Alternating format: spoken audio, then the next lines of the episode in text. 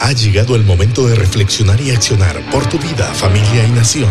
Ya con ustedes, inspirando tu liderazgo.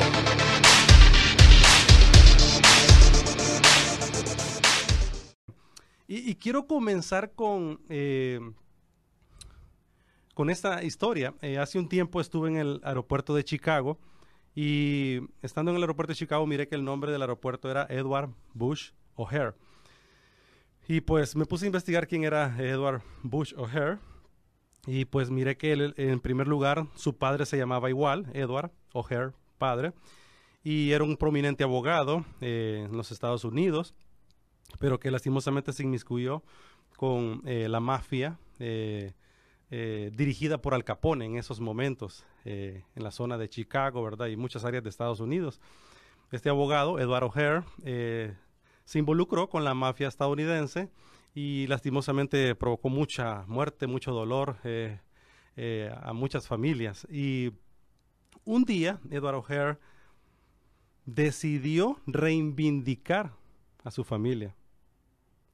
Edward O'Hare dijo, necesito reivindicar a mi hijo, necesito reivindicar a mi familia y necesito cambiar la vida que estoy llevando. Y pues un día decidió eh, ir con los fiscales federales estadounidenses y ponerse de acuerdo para entregar Al Capone.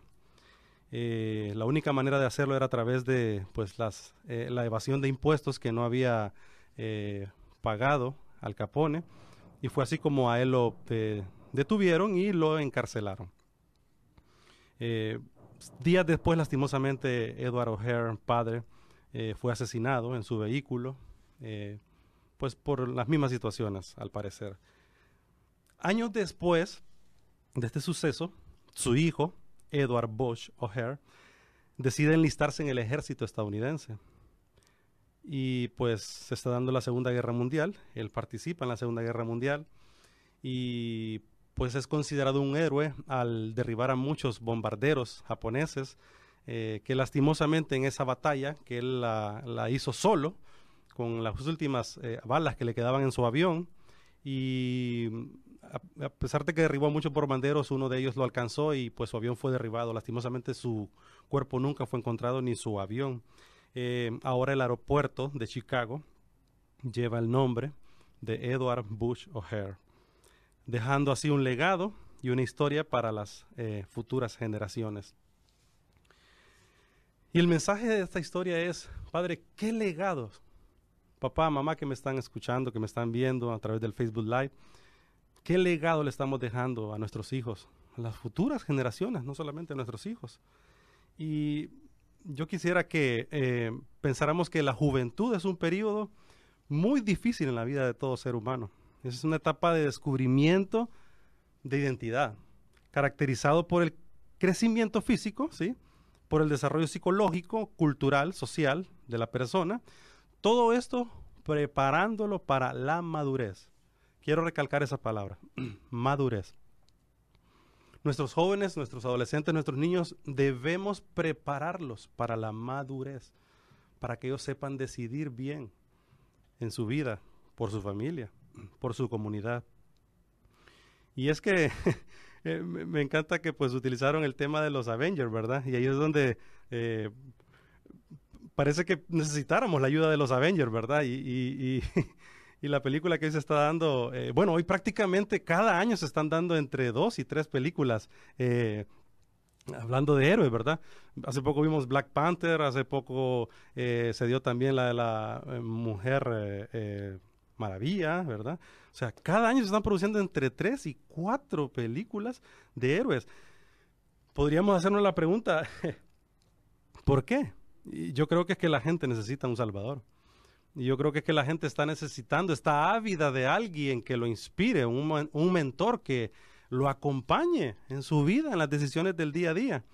Y, y por eso creo que, que, fue oportuno que hayan eh, conectado, ¿verdad? El tema de los Avengers con, con la gran pregunta, ¿verdad? Y ahora, ¿quién podrá ayudarme? Y padres, eh, vuelvo y repito, la pregunta es, creo que vamos a estar muy preguntones hoy, ¿verdad? Eh, creo que hay más preguntas que respuestas, sí. O sea, yo, yo no vengo a dar respuestas aquí, yo no vengo aquí como la, la última eh, panacea, ¿verdad? Y no, no, no, no, ni quiera Dios que me miren así. Eh, estamos cada día aprendiendo a ser padres, cada día creciendo, a, a caminar juntos, ¿verdad? Como familias en las situaciones del día a día. Y, y la pregunta es aquí, ¿estás caminando con tus hijos hacia la madurez? Papás que me escuchan, ¿realmente están caminando con sus hijos hacia esa madurez que necesitan ellos. Nuestros jóvenes necesitan ser orientados, nuestros jóvenes necesitan ser formados, nuestros muchachos necesitan ser educados, muchos de ellos eh, se encuentran ante grandes dilemas y gritan a voz en cuello, que alguien me ayude. Ahora, ¿quién podrá ayudarme? Y los jóvenes tienen decisiones todos los días que tomar, papá, mamá que me escucha. Todos los días nuestros jóvenes, cada mañana que se levantan con su identidad, se preguntan, ¿quién soy yo? ¿Para qué estoy aquí? Y son preguntas que hay que ayudarles, acompañarlos a responder. Y pues, fíjense que entre sacando mi plática, ¿verdad?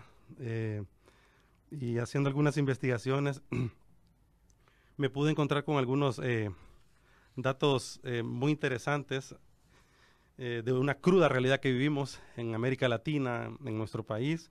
Eh, pero antes de darle estos datos, eh, que nos vean, que podamos ver el contexto de lo que estamos viviendo, quiero decirles algo, papá, mamá que me escuchan, jóvenes en general. el texto bíblico, el texto bíblico es un compendio de libros que nos cuentan la historia de la humanidad o sea, las historias de los superhéroes son eso, son historias de personajes. Y el texto bíblico es un compendio de libros que nos cuentan la historia de la humanidad basada en la historia de Dios, en la majestuosa, maravillosa, perfecta historia de Dios. Y las historias son las que transforman vidas, son las que transforman comunidades. En el texto bíblico hay historias tan o más extraordinarias que la de los Avengers mismos, que la Liga de la Justicia y todas las ligas que quieran ponerle, ¿verdad? Eh, con la diferencia que aquellos, los del texto bíblico, no son superhéroes. son humanos, personas de carne y hueso como tú y yo, que nos ayudan a identificarnos con sus situaciones para encontrar propósito y sentido a nuestra vida. Así que yo creo que es oportuno hoy no tanto lo que yo te quiera decir o lo que cada uno los que vinimos estos tres días en estas jornadas a, decirte. Y lo hacemos con, con, toda la preparación, con todo el amor, lo hacemos con lo mejor nuestro, pues yo sé que cada uno vino a dar lo mejor de sus experiencias, de lo que han aprendido, de lo que han caminado. Pero yo lo que te quiero decir es que tú quieres encontrar el sentido a tu vida y propósito a tu vida, papá y mamá. ¿Quieres encontrar sentido y propósito para la vida de tus hijos? Ve al texto bíblico, ve a la Biblia, palabra de Dios. Ahí se resume todo. Creo que es oportuno que vayamos al texto bíblico porque ahí nos vamos a encontrar con historias de seres humanos como tú y yo, que cometemos errores, que fallamos, que sí tenemos a veces buenas cosas. y nos vamos a identificar con esas historias. ¿Para qué? Para encontrar propósito y sentido a nuestra vida. Y, y, voy a la parte un poco cruda de esto, ¿verdad? Y ahí es donde quiero que me ayudes también Catherine, con, con, el fondo ahí. Tal vez estoy jugando un poco con sus, eh, eh, con sus oídos, ¿verdad? Para los que nos están escuchando en la radio y también eh, los que nos están viendo en el Facebook. Hay datos estadísticos que son una cruda realidad, son tan crueles y, y podemos decirle que nos dan un contexto tan complicado. Tan complicado que, bueno, tenemos el fondo de los Avengers ahí. Y es que todos los días nos vamos a enfrentar a una lucha constante contra eh, datos estadísticos crueles, contra situaciones del día a día crueles. Eh, los datos estadísticos no solo, son, no solo son números, son personas que han pasado experiencias difíciles. Y miren, en América Latina, en América Latina tenemos aproximadamente 650 millones de personas. En América Latina, quiero enfocarme aquí en América Latina, hay aproximadamente unas 650 millones de habitantes. El promedio de edad en América Latina son 26 años, 27 años. Y, va bajando el número. Cada vez, cada año baja el número. Eh, algo interesante para los que eh, trabajamos en iglesias, en organizaciones con jóvenes, niños. En América Latina, cada semana asisten unas 45 millones de personas a una iglesia. Es un buen número, pero ¿qué estamos haciendo realmente eh, como iglesias? Es un buen número, 45 millones de personas cada semana en una iglesia, es muy bueno, pero ¿qué estamos haciendo al respecto de la situación que vemos en nuestra América Latina? El promedio de, el promedio de edad en la iglesia en América Latina es de 43 años. Si el promedio en general es de 26, 27, el promedio de la iglesia en América Latina es de 43, o sea, es muy alto el, número. Y, cada vez más va, para arriba. Quiere decir que tenemos muy pocos eh, jóvenes, adolescentes en nuestras iglesias. Eh, otro dato interesante es que dentro de algunos años, América Latina, todos estos datos son de la ONU, ustedes pueden entrar y verificarlos.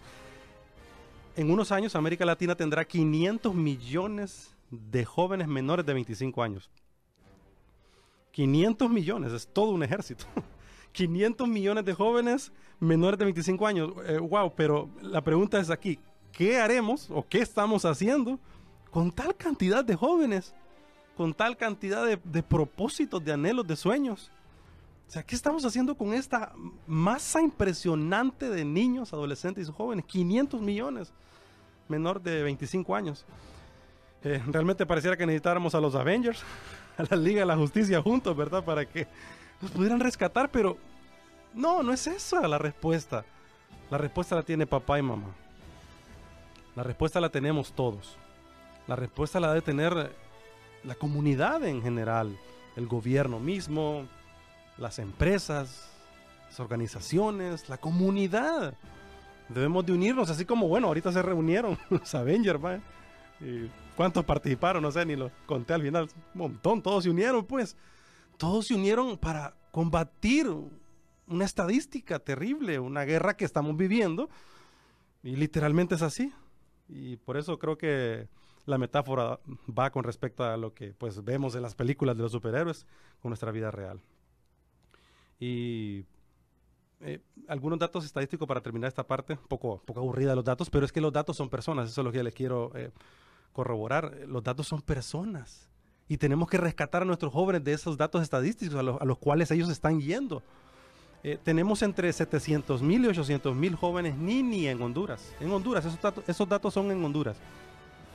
700 a 800 mil jóvenes Nini. Eh, y el Colocho, aquí el pastor Alex saben lo que es el Nini, los famosos Nini. O sea, los jóvenes que ni estudian ni trabajan. Esos son los jóvenes Nini ni trabajan ni estudian 700 mil, 800 mil jóvenes. Es un ejército impresionante. El Estadio Olímpico de San Pedro Sula agarra 40 mil personas. Son 15 estadios olímpicos. es impresionante la cantidad. Eh, ocupamos el segundo lugar en adolescentes embarazadas. Honduras ocupa el segundo lugar en América Latina de eh, adolescentes embarazadas. Nuestros niños están teniendo relaciones sexuales antes del tiempo que debe ser estimado científica, natural, espiritual, física, todo lo que usted quiera ponerle.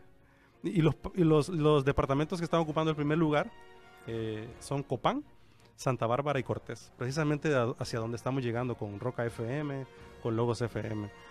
Tenemos un gran reto, Copán, Santa Bárbara, y Cortés, con respecto a nuestros adolescentes tenemos la mayor tasa de mortalidad de niñas embarazadas. O sea que en Honduras están saliendo niñas de 10, de 11, de 12 años embarazadas y su cuerpo no está preparado para traer un niño al mundo. Así que por eso tenemos la tasa, de mortalidad más eh, grande en Latinoamérica. Cada año, este es un dato último, eh, el suicidio en Honduras eh, está entre el número de 350, 370 personas. La mayoría niños y jóvenes.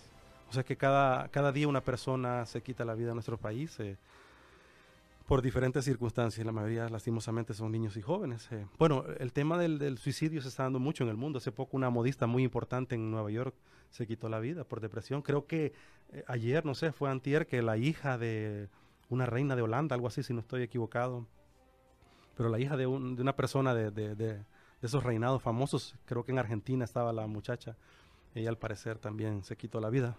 Depresión, estrés. Eh, nos está agobiando. y, me encantó una frase que dijo Josh McDowell aquí en Honduras en una de las conferencias que él vino a dar acerca de la temática de los jóvenes.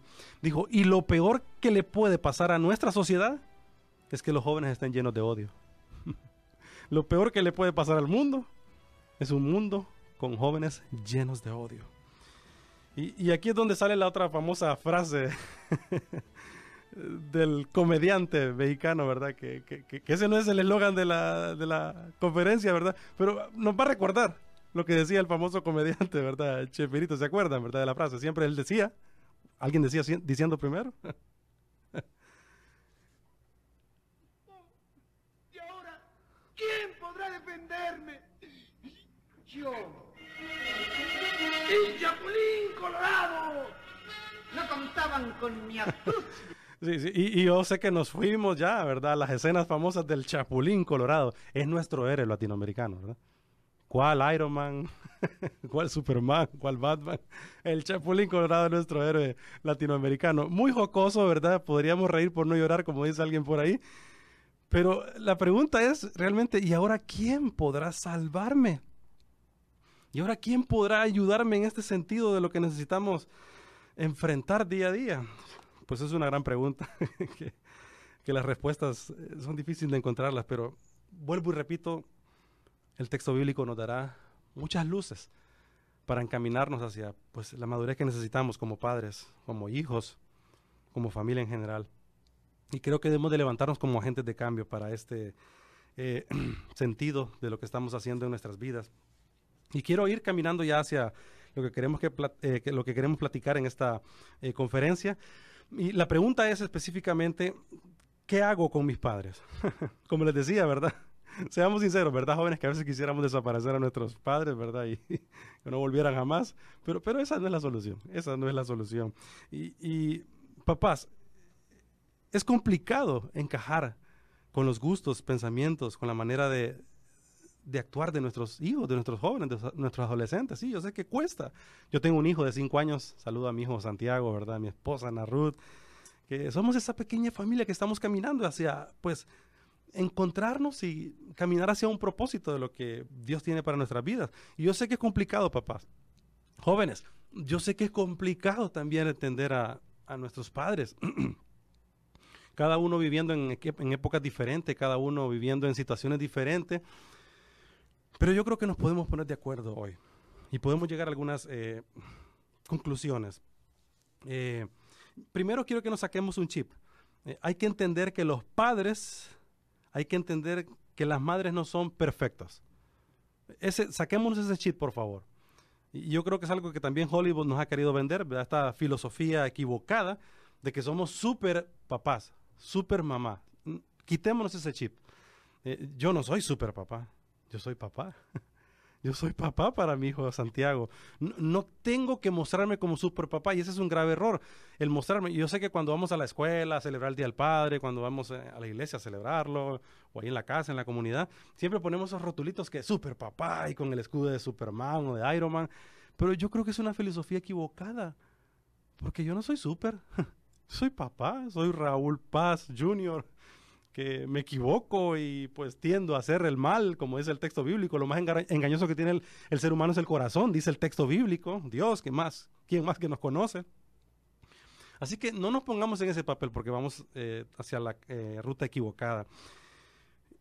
Pero, quitándonos ese chip, quiero que entonces vayamos a algunas quejas que nuestros jóvenes tienen acerca de nuestros eh, papás, de nosotros como papás. Atención, ¿verdad, papás? Estas son algunas quejabanzas, ¿verdad? Nuestros jóvenes tienen muchas quejabanzas, más que alabanzas.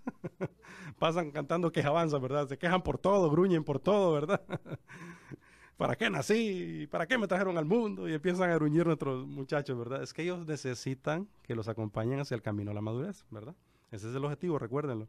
Así que nuestros jóvenes tienen muchas quejas. se las leo aquí, algunas eh, prácticas que podemos encontrar. Mis padres no me tienen confianza. Mis padres no me quieren. Todos me odian. Nadie me quiere. Hasta una cancioncita, ¿verdad? Mis padres no me escuchan. Uf, esa es muy buena. Esa es una queja que se da mucho con nuestros jóvenes. Mis padres no me escuchan. Mis padres me critican. Y la última, mis padres son unos hipócritas. Qué dura esa palabra. y, quiero desglosar eh, cada una de ellas. Primero, el Salmos 127, el Salmo 127.1 Eh, el rey Salomón lo escribe, escribe este Salmos, eh, y Salomón dice puntualmente, desde que comienza, él va, como dicen como dice en el fútbol, ¿verdad? Hablando del mundial de fútbol, ¿verdad? Como dicen los, los, comentaristas, va con los tacos de frente, dice, ¿verdad? Salomón va con los tacos de frente escribiendo el Salmos 127 y dice, comenzando, si Dios no construye la casa, el trabajo de los constructores es una pérdida de tiempo. E, e, esta es la versión, la nueva traducción viviente, ¿verdad? Eh, la Reina Valera creo que dice, si Jehová no edifica la casa, ¿verdad? En vano. Pero me encanta la versión nueva traducción viviente. Si el Señor no construye la casa, el trabajo de los constructores, el, el trabajo del equipo de constructores, papá, mamá, hijos, somos un equipo. Debemos de trabajar como un equipo construyendo eso llamado hogar. Y el trabajo de los constructores, dice eh, Salomón, llega a ser una pérdida de tiempo fuerte. y, miren quién lo dice, Salomón, el constructor de la majestuosa obra del templo, una maravilla del mundo en su época. Salomón, el hombre más sabio del mundo, reyes, reinas de toda la tierra venían a él para escuchar hablar, para ver qué es lo que hacía él en su reinado, qué es lo que él hacía para tener a un pueblo tan eh, eh, bendecido, un pueblo tan bien, ¿verdad? Se decía que eh, en el tiempo de Salomón el oro y la plata prácticamente estaban en las calles. Tenían tan poco valor porque había tanto que hasta en las, en las calles mismos se encontraba el oro y la plata tirado. Así que lo está diciendo Salomón, el constructor de la majestuosa obra del templo, el hombre más sabio de la tierra, nunca jamás visto ni escuchado, el hombre más rico del planeta en su época. Salomón nos dice si el Señor no construye la casa, el trabajo de los constructores es en, en vano, es una pérdida de tiempo. Yo creo que estamos a veces construyendo nuestros hogares con una pérdida de tiempo, con una pérdida de esfuerzo, con una pérdida de dinero, porque no estamos sembrando las bases, sentando las bases de nuestros hogares en Dios, en Dios. Estamos sacando a Dios de nuestras casas y, es lo que tenemos hoy en día como resultado. Y, tienen eh, algunas quejas, les decía yo a nuestros jóvenes. La primera, no tienen confianza en mí.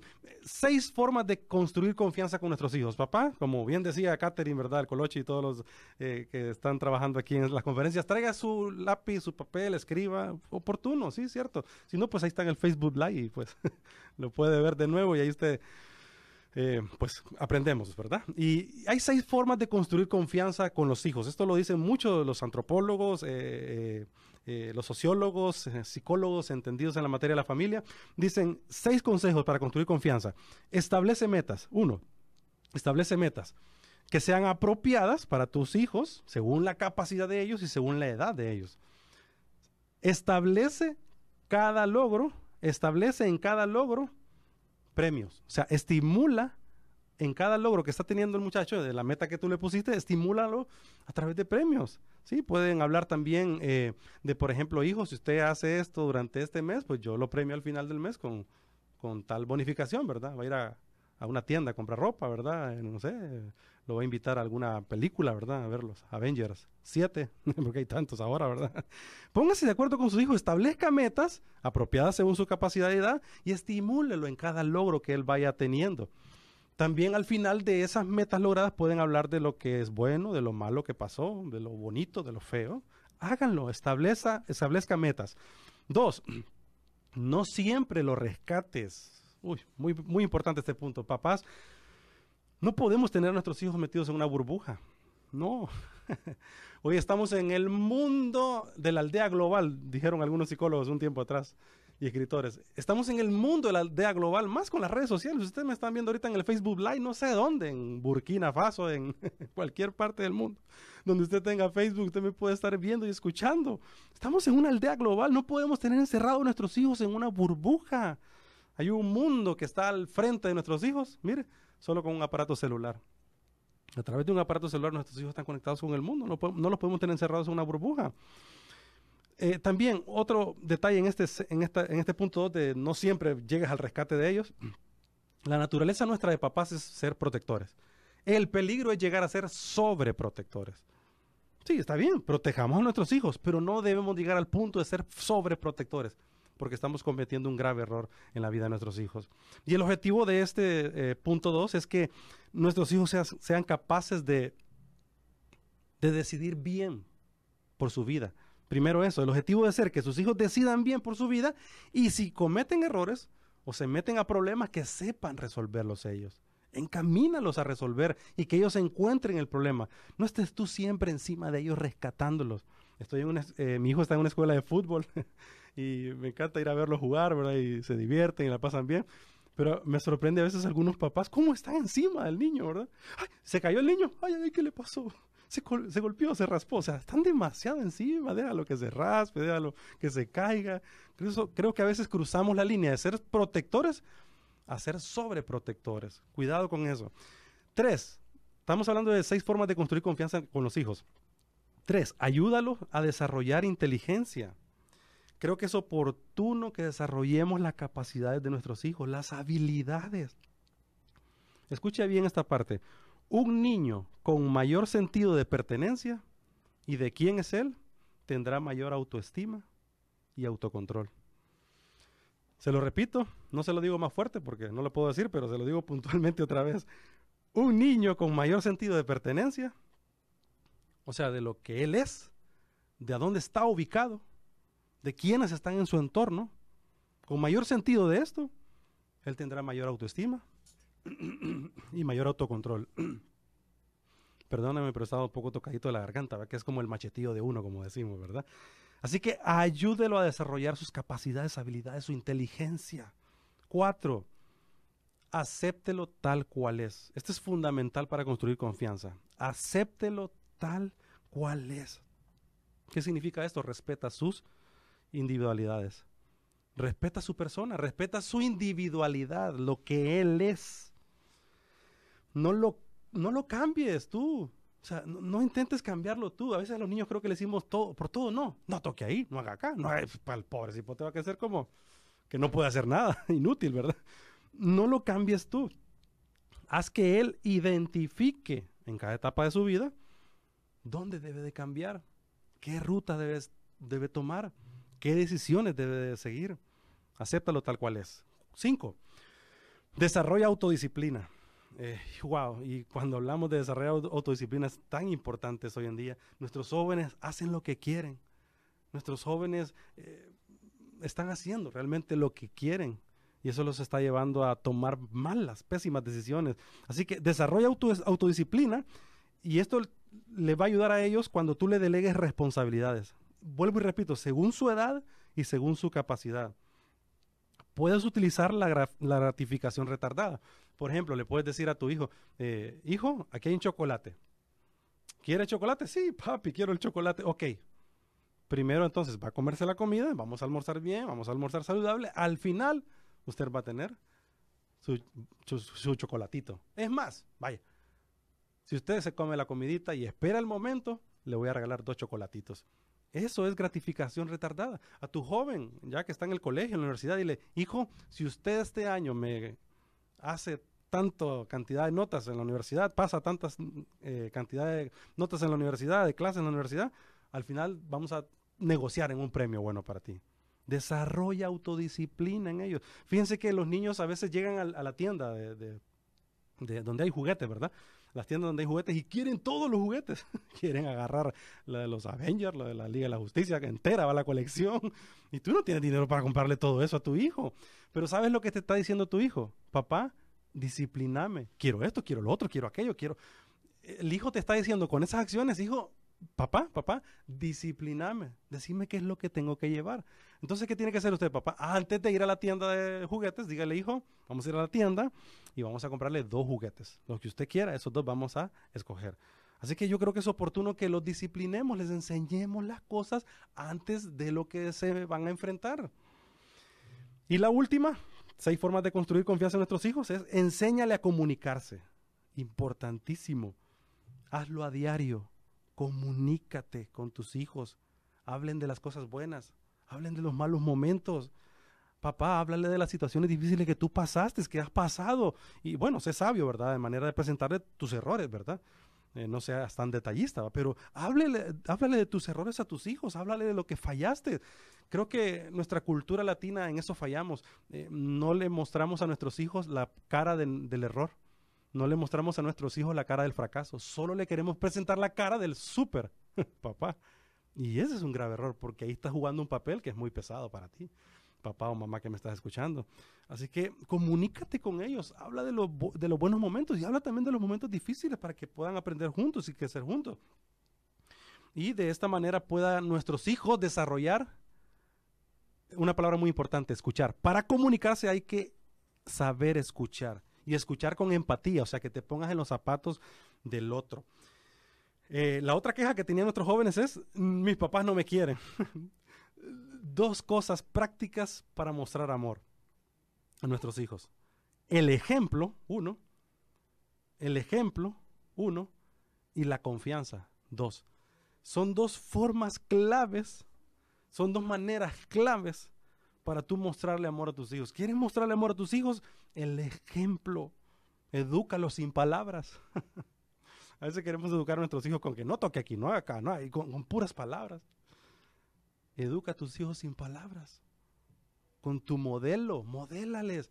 Nuestros hijos necesitan modelos, por eso ellos se identifican mucho con Iron Man, con Batman, con Superman, con la Mujer Maravilla, con, con Batichica, no sé cuántas más hay, ¿verdad? De mujeres, de superhéroes, mujeres, ¿verdad?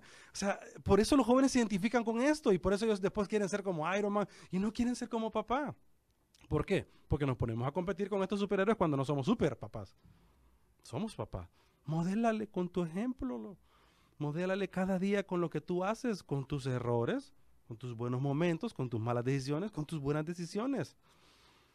Y la otra forma que les decía es la confianza.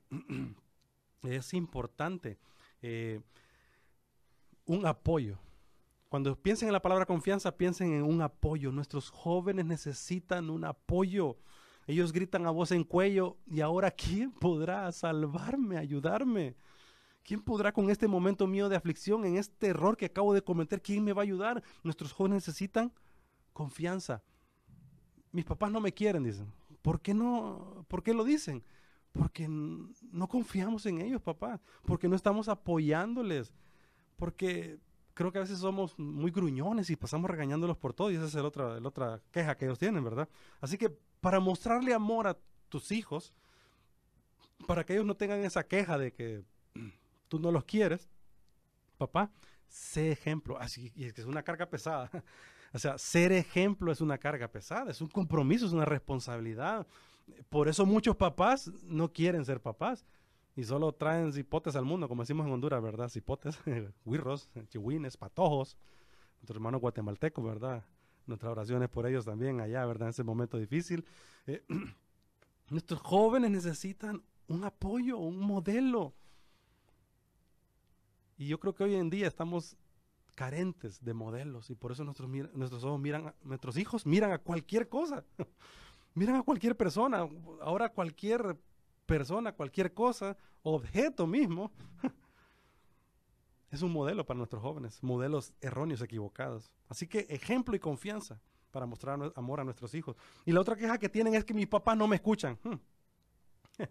Esta es buenísima. Mis papás no me escuchan.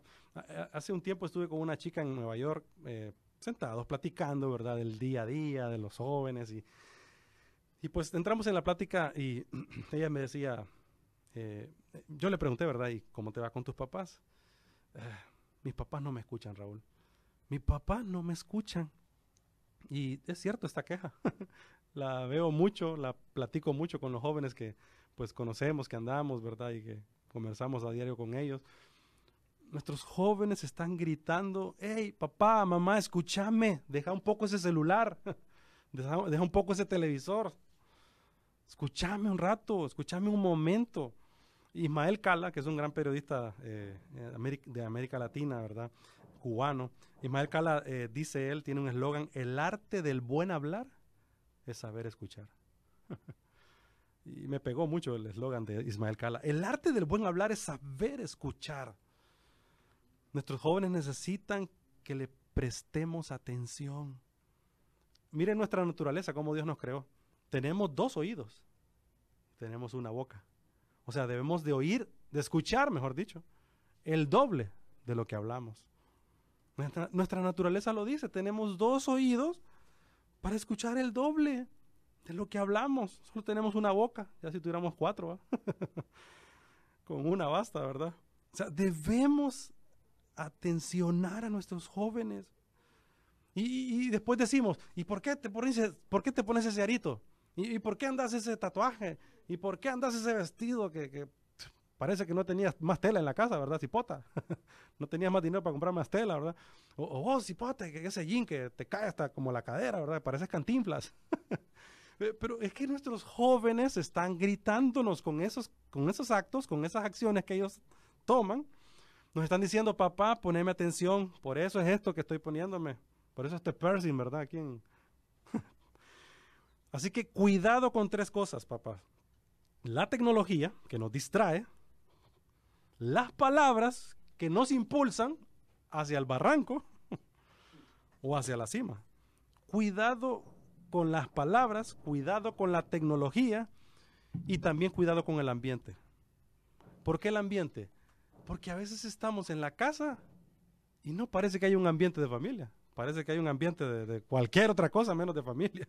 Cada uno se va para su cuarto, hay un televisor en el cuarto y, o sea, qué increíble que cada uno, el niño tiene un televisor en su cuarto con 500 canales Full HD, Netflix, eh, todas las la vida y por haber, ¿verdad? No, le estamos poniendo una bomba atómica a nuestros hijos en la casa. Papás, el ambiente que debemos de crear es muy importante en casa, fuera de casa, cuando vamos en el carro. Miren, cuando, por ejemplo, un ambiente muy oportuno en casa debe ser la mesa de comer. Yo creo que ya no estamos utilizando la mesa de comer. La mesa de comer es realmente una reliquia en la casa. Es, una cuestión decorativa nada más. ¿Sí? La mesa está ahí solamente para qué? Para que digan que tenemos sala en la casa, ¿verdad? Pero cuando damos la comida, el cipote se va para arriba, a su cuarto. Eh, yo me quedo viendo tele como papá ahí en el mismo sillón, me estoy comiendo, ¿va? se cae todo. En, esos sillones vamos a encontrar frijoles de hace como un mes, ¿verdad? Ya, ya nacidos, ¿verdad? Con plantas ahí. en, esos, en esos, esos muebles de la casa tienen historia, ¿verdad?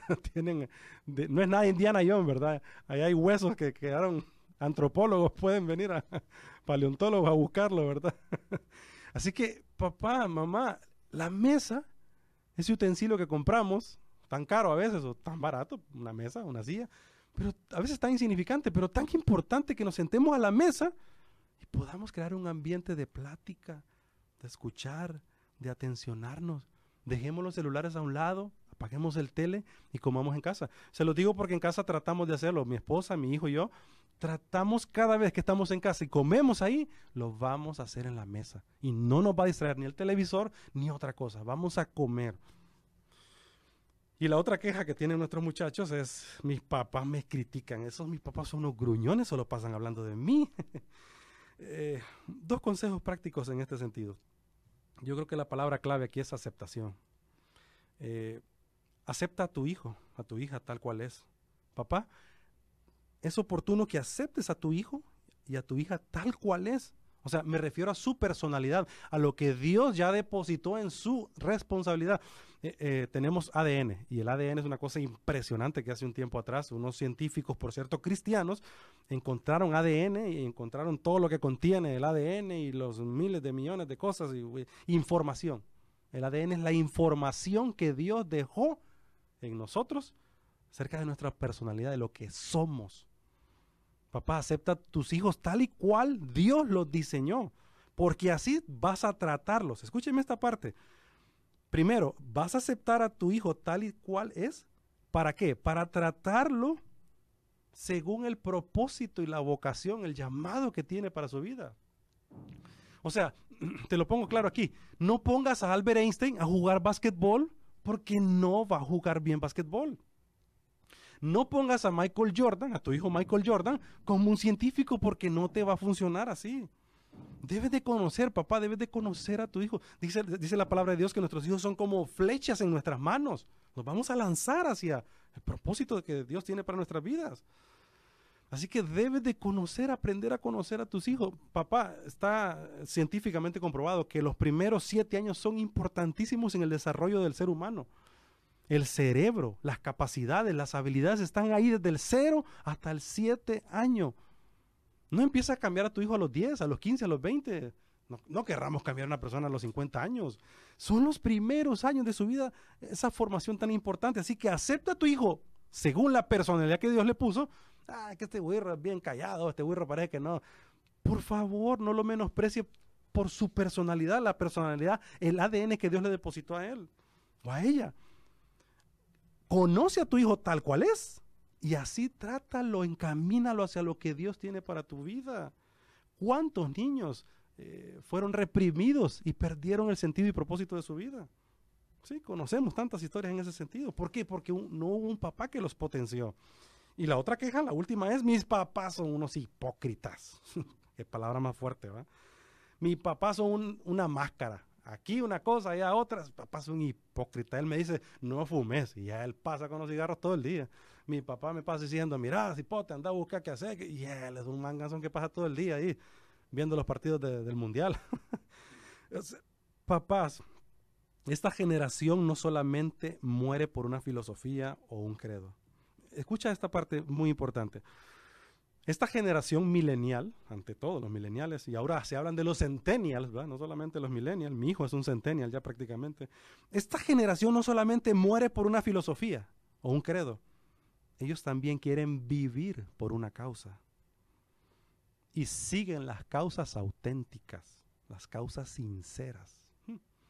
Miren, ¿por qué los jóvenes siguen tanto, a tantos youtubers? Hablábamos con el pastor Alexer un poco atrás. Eh, acerca de los youtubers, ¿verdad? Y es impresionante cómo los youtubers ahora atraen a millones de jóvenes. ¿Pero por qué? Porque los youtubers lo que hacen es que son auténticos ahí, donde están, en ese cuarto jugando maquinitas.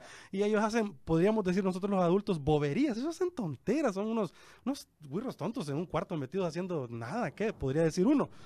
Pero como ellos son auténticos, millones de jóvenes siguen esa causa. Y les gusta vivir por esa causa y hasta darían su vida por estos youtubers hoy en día, ¿verdad? Que son los eh, ahora los seguidores eh, más pues eh, que, se dan hoy en día, ¿verdad? Papá, nuestra, esta generación muere por una filosofía, pero también quiere vivir por una causa. Papás, la paternidad es una metáfora que nos ayuda a entender cómo es Dios. la paternidad es una metáfora que Dios dejó establecida para entender cómo es Dios. ¿Cómo es Dios? Por eso nos dejó la maravillosa idea de la familia, de ser papá, de ser mamá. Y yo creo que puedo ir terminando ya en este sentido, estableciendo una base acerca del Éxodo 2012. Eh, Éxodo 2012 nos deja una lección maravillosa y es eh, eh, la más grande, el más grande principio para la humanidad. Honra a tu padre y a tu madre para que tus días se alarguen en la tierra que el Señor tu Dios te da. Es interesante que Jesús lo remarca también en Mateo 15, 14, 15, 4, en Marcos 7, 10, en Lucas 18, 20, se refiere también al tema de honra a tu padre y a tu madre. Es interesante que Moisés lo establece en el decálogo dado por Dios en Éxodo 20, 12, pero lo remarca también para los mileniales que iban a entrar a la tierra prometida. Lo repite de nuevo en Deuteronomio 27, 16. En Deuteronomio 5, 16 también. Lo repite Moisés para la nueva generación que iba a entrar a la tierra prometida. Pablo lo remarca en Efesios 6.2 y le agrega, este es el primer mandamiento, con promesa. Es interesante que la palabra honra nos habla de obediencia a los padres. Y, esta es la, clave, quiero ir terminando ya en esta parte, esta es la clave para la estabilidad social. ¿Por qué tanta inestabilidad social? ¿Por qué tantos conflictos sociales hoy en día? Por este mandamiento honra a tu padre y a tu madre para que los días se alarguen. La desobediencia marca una inestabilidad total en nuestra sociedad. Y la honra también nos habla de sumisión a los padres. Esta debe ser en la base del amor. La sumisión siempre debe ser en la base del amor. ¿Saben cuando eh, utiliza la palabra hebrea? Moisés ahí está hablando como cuando el caballo o el animal de carga se agacha para recibir la carga. Es igual. Debemos de someternos a nuestros padres, estar en sumisión, pero esa sumisión sustentada en la base del amor. No te vas a sujetar a un papá que te ah, inclina, te lleva a hacer cosas malas. No.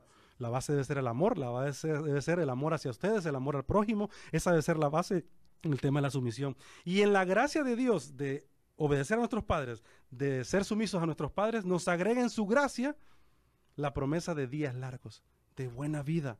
El decálogo de los diez mandamientos son principios de vida que nos protegen, nos dirigen, nos mantienen a salvo a todos. El problema es que la regla general del ser humano es que no le gustan las reglas. El problema es que pensamos que son necesarios los diez mandamientos para los demás, pero no para mí. Jóvenes, eh, este es el primer eh, principio que gobierna las relaciones humanas. Y por eso tenemos el desastre que tenemos hoy en día, porque estamos destruyendo este principio, no lo estamos cumpliendo. Es el único mandamiento que se refiere a la familia. Eh, son, son diez mandamientos, los primeros cuatro son encaminados en tema vertical hacia Dios y los otros seis son encaminados en tema horizontal con los demás. Y el primero de esos seis eh, últimos, el primero es enfocado a la familia, se refiere a la base de la sociedad, la familia. Y es el único principio que asegura también la realización de la familia. Jóvenes, ¿quieren tener familias realizadas? Honren a su papá y a su mamá. Usted me puede preguntar, eh, ¿con qué muchacha me voy a casar? Bueno, si esa muchacha honra a papá y mamá, van bien. Van encaminados hacia una familia realizada. Y, termino aquí con esto. Eh, Pastor Alex, Catherine y todos los que nos escuchan y nos están viendo en el Facebook. Eh, hace un tiempo eh, murió mi abuelo Francisco Paz, eh, hace un año y meses murió mi abuelo Francisco Paz y me dejó un legado. Un legado, no de tierra, no de dinero, no de cosas materiales, sino de un ejemplo de vida que nunca voy a olvidar. Y, y honrarlo es lo menos que puedo hacer. Honrarlo es lo menos que puedo hacer. Y también quiero decirles que mi abuelo Francisco es papá de mi padre, Raúl Paz. Pastor Raúl Paz, y uff, ¿quién, no conoce a mi papá, verdad? Por eso yo le pongo Raúl Paz Junior a mi nombre, porque soy el Junior, ¿verdad? Él es Raúl Paz. Eh, y él ha dejado todo un legado en mi familia, mi papá Raúl Paz, eh, mi mamá también, la incluyo, claro que sí, es la que está a la par. Es más, ella es la mera, mera de, la casa, ¿verdad? Sin ella no se mueve nada, ¿verdad? Así que mi papá, mi mamá han dejado un legado para mi familia, para la iglesia de, de este país, para la comunidad en general. ¿Y qué cosa más grande puedo hacer por ellos que honrarlos? Lo más maravilloso que puedo hacer con mis padres es honrarlos. Muchachos, lo más extraordinario que podemos hacer por nuestros padres es honrarlos. Esa es la parte que, aquí, que a ti te toca, honrarlos en obediencia, en sumisión, sustentados en la base del amor, y eso le añade vida a tu vida.